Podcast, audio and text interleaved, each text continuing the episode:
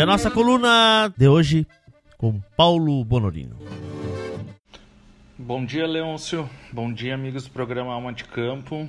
Primeiramente, quero desejar um bom feriado a todos aí, os que podem né, fazer feriado.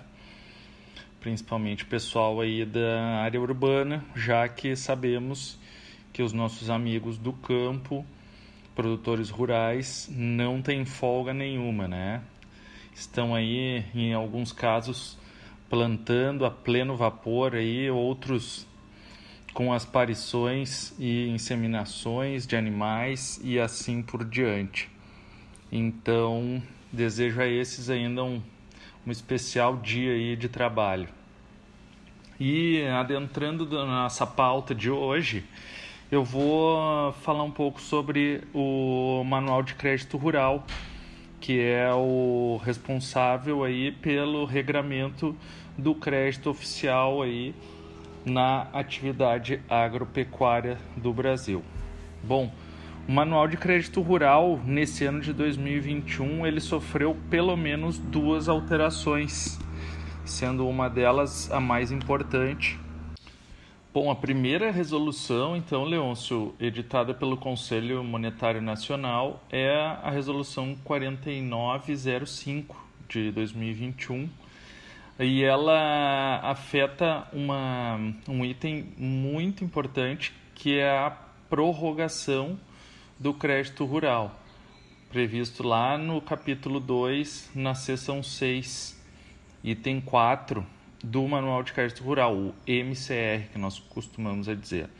E a alteração é bastante significativa no texto, mas apesar disso, nós entendemos, com base em todo o arcabouço jurídico aí que temos já envolvendo e os estudos envolvendo o crédito rural, que ela na prática não vai eh, se tornar assim tão prejudicial ao setor produtivo quanto aparentemente ela possa ser pela sua nova redação. Por que, que eu digo isso? no começo, na redação original, estava escrito no MCR que, independentemente de consulta ao Banco Central, ao Bacen, é devida a prorrogação da dívida aos mesmos encargos financeiros antes pactuados no instrumento de crédito, desde que se comprove incapacidade de pagamento do mutuário em consequência de. Aí tinham as alternativas ali, né? que, que previam então os eventos a serem autorizadores da prorrogação do crédito. É, é bom lembrar que essa, essa redação originária do MCR que eu acabei de ler, ela foi alterada ainda em uh, 2020, desculpem, 2020, uh, quando ela passou a ter a seguinte redação: independentemente de consulta ao Bacen, é autorizada a prorrogação da dívida aos mesmos encargos financeiros antes pactuados né, no instrumento de crédito, que são os encargos da normalidade. E aí, desde que se comprove incapacidade de pagamento do mutuário em consequência de. Tá, até aí não teve uma modificação nas alternativas, nas hipóteses geradoras da prorrogação, mas já mudou e de forma significativa ali onde passou a ser descrita como autorizada pelo agente financeiro ao invés de devida à prorrogação, ou seja, deu a ideia de que a instituição financeira poderia ter a faculdade de prorrogar ou não. E essa impressão foi confirmada, esta redação com a expressão fica a instituição financeira autorizada a prorrogar a dívida, essa foi mantida nessa nossa resolução 4905 de 2021 que eu estou comentando. E além do mais, esta última resolução ainda falou desde que o mutuário comprove a dificuldade temporária para reembolso do crédito em razão de uma ou mais entre as situações abaixo né, que depois delimita ali, e que a instituição financeira ateste a necessidade de prorrogação e demonstre a capacidade de pagamento do mutuário. Aí uh, está uma alteração bastante significativa. Mas eu creio que ela não vai, não pode vir a ser óbice também para a prorrogação. Em primeiro, a questão, ali a discussão entre o banco ou a instituição financeira ser autorizada ou ser obrigada a fazer a prorrogação, como era na redação original, nós entendemos por ser o crédito rural um instrumento de fomento direto da produção, da sustentação da produção de alimentos do país, sem a qual nós voltamos à condição de praticamente importadores de alimentos, como tínhamos na década de 60 e 70, né?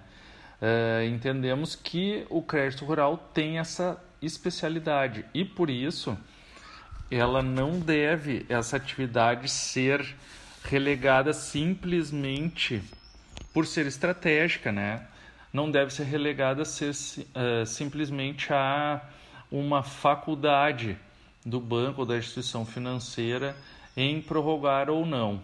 Então, a primeira diferença que uh, vemos que, que está aí, essa, essa aparente uh, faculdade, ela pode ser facilmente com esse fundamento e com o fundamento também de que a jurisprudência do STJ já sedimentou, né, na súmula 298, se não me engano, deixa eu consultar a súmula 298 do STJ, que refere que o alongamento ou a prorrogação da dívida, como queiram, originada do crédito rural não constitui faculdade da instituição financeira, mas direito do devedor nos termos da lei.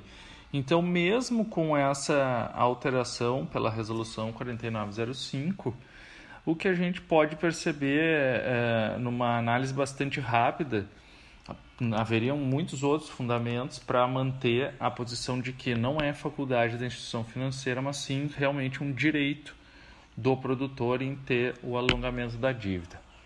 Agora, a questão trazida pela nova resolução, ela dá conta de como vai ser feita a prova. Vai ter que ser feita uma prova bem mais uh, incisiva, bem mais extensa, através de documentação, através dessa, desse laudo de, de prorrogação da dívida, né, que já era fornecido e elaborado pelo banco mas o produtor vai ter que municiar muito mais a instituição financeira e também é, daí uma opinião pessoal, uma impressão nossa de que vai ter que dar uma atenção bem maior a um laudo do seu do seu agrônomo, um laudo dos profissionais, talvez uns laudos auxiliares dos profissionais que auxiliam, né, essa questão do ciclo produtivo da propriedade. E também de até mesmo de de fornecedores de insumos, enfim, que, que tenham o acompanhamento da produção naquela propriedade atingida. Né? É, outra questão, o banco vai ter que atestar a capacidade financeira de pagamento. Aqui também uma, uma questão mais é, dificultosa aí de, de fazer a prova, é, estamos vendo que cada vez mais o produtor vai ter que ter as suas finanças organizadas, é, vamos dizer assim, nos moldes de uma contabilidade, é, no mínimo, formal, né? para não dizer já de um caráter empresarial, mas com o auxílio de profissionais da contabilidade que acompanhem aí o dia a dia das propriedades, né? E possam fazer esse, esse retrato financeiro daí mais detalhado, mais formalizado da, da propriedade. Não, não basta simplesmente o banco fornecer o, o, o modelo do, do laudo, né?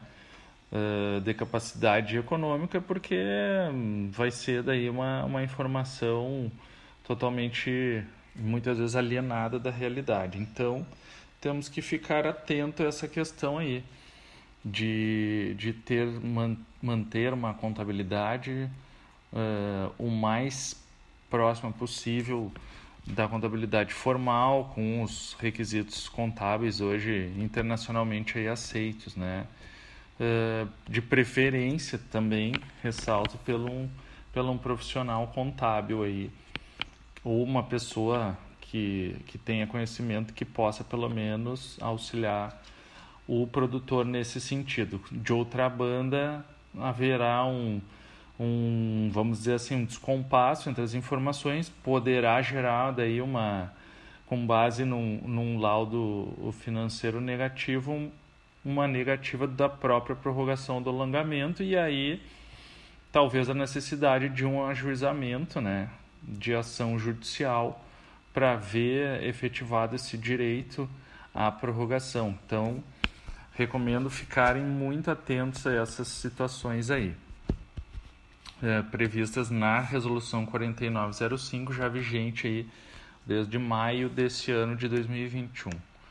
A outra resolução que eu queria comentar daí rapidamente aqui é a resolução 4954 de outubro agora de 2021, essa ajustando normas uh, para os financiamentos referentes ao Fundo de Defesa da Economia Cafeira, que é o FUNCAFé, né? Uh, como a gente sabe, houve um, uma, uma grande perda aí da produção uh, nessa cultura do café nos últimos meses, aí, em razão de secas e tal, e outros problemas climáticos aí que atingiram principalmente essa cultura. Então se, se alterou se fez algumas mudanças ali na seção 7 do Manual de Crédito Rural, especialmente o capítulo 9 ali, onde uh, se impôs uma, uma admissão até o, o, ano de 2022, junho do ano de 2022, para a utilização do crédito para a recuperação dos cafezais danificados. Daí observadas ali condições específicas, né?